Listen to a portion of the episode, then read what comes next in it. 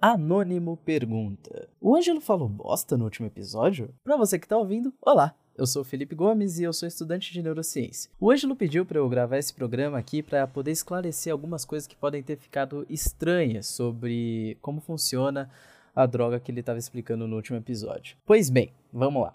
É, primeiro, Ângelo, que não são hormônios, são neurotransmissores. Alguns neurotransmissores podem ser sim hormônios, eles podem atuar como hormônios, mas é uma classe muito diferente que serve também para outras coisas e outras funções no corpo.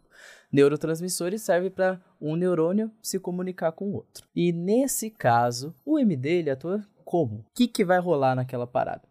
Uma coisa que você falou tá certo, vai aumentar uma concentração aí de serotonina, a famosa molécula aí que a internet conhece, adora, ama de paixão. Só que como isso é feito, né? O MD, na verdade, ele faz parte do grupo das anfetaminas, né? Junto com o êxtase também. E ele entra no neurônio fazendo com que algumas moléculas, que o trabalho delas é basicamente controlar a dose de serotonina que aquele neurônio está produzindo, elas deixem de trabalhar, elas vão tirar uma férias, batem o cartão e saem mais cedo.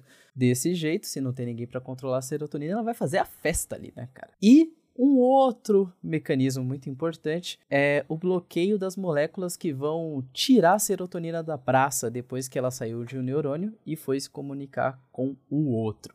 Se não tem ninguém para controlar ali quem que tá fazendo aquele away na praça, rapaz, ela vai ficar ali durante um tempo, hein?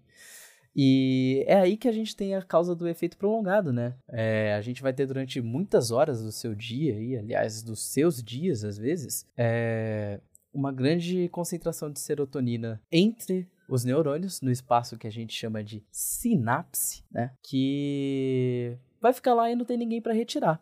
Claro, o cérebro ele trabalha muito com equilíbrio químico, né? Uma hora as coisas vão voltar ao lugar, vão começar a se equilibrar, essa serotonina toda que você estava abusando aí vai para sua urina, né?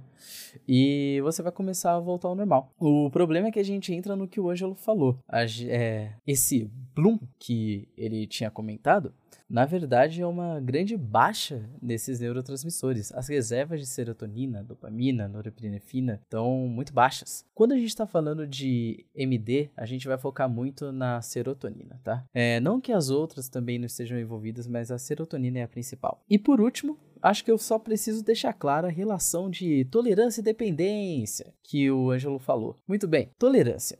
Acontece o seguinte: conforme você vai usando e abusando de uma droga durante muito tempo, os seus neurônios eles vão ficando menos sensíveis a ela. Por quê? Para uma droga, um neurotransmissor, qualquer coisa que seja, se ligar no seu neurônio, ele tem um receptor específico para aquela substância, ok? Se tem demais, esse receptor ele acaba sendo prejudicado, pode acabar morrendo ou simplesmente se esconder dentro da célula porque ele não aguenta mais trabalhar. E se tem pouco receptor, o seu cérebro entende que a demanda está baixa. Então você começa a desenvolver a tolerância, você vai precisando de doses cada vez maiores para alcançar o efeito.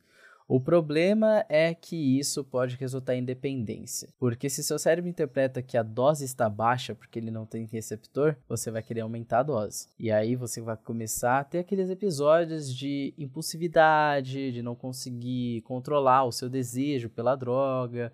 Então, o que o Ângelo falou tá certíssimo. Se você optar por fazer uso desses alucinógenos, que seja feito com moderação. E com moderação num espaço de uns meses, assim. Não vai tomar uma na quinta-feira, outra na terça. Vai dar merda. Acredita em mim. E por último, enfim, Ângelo, os efeitos adversos, que são fome, quer dizer, falta de fome, depois fome pra caralho, insônia, depois sono pra caralho.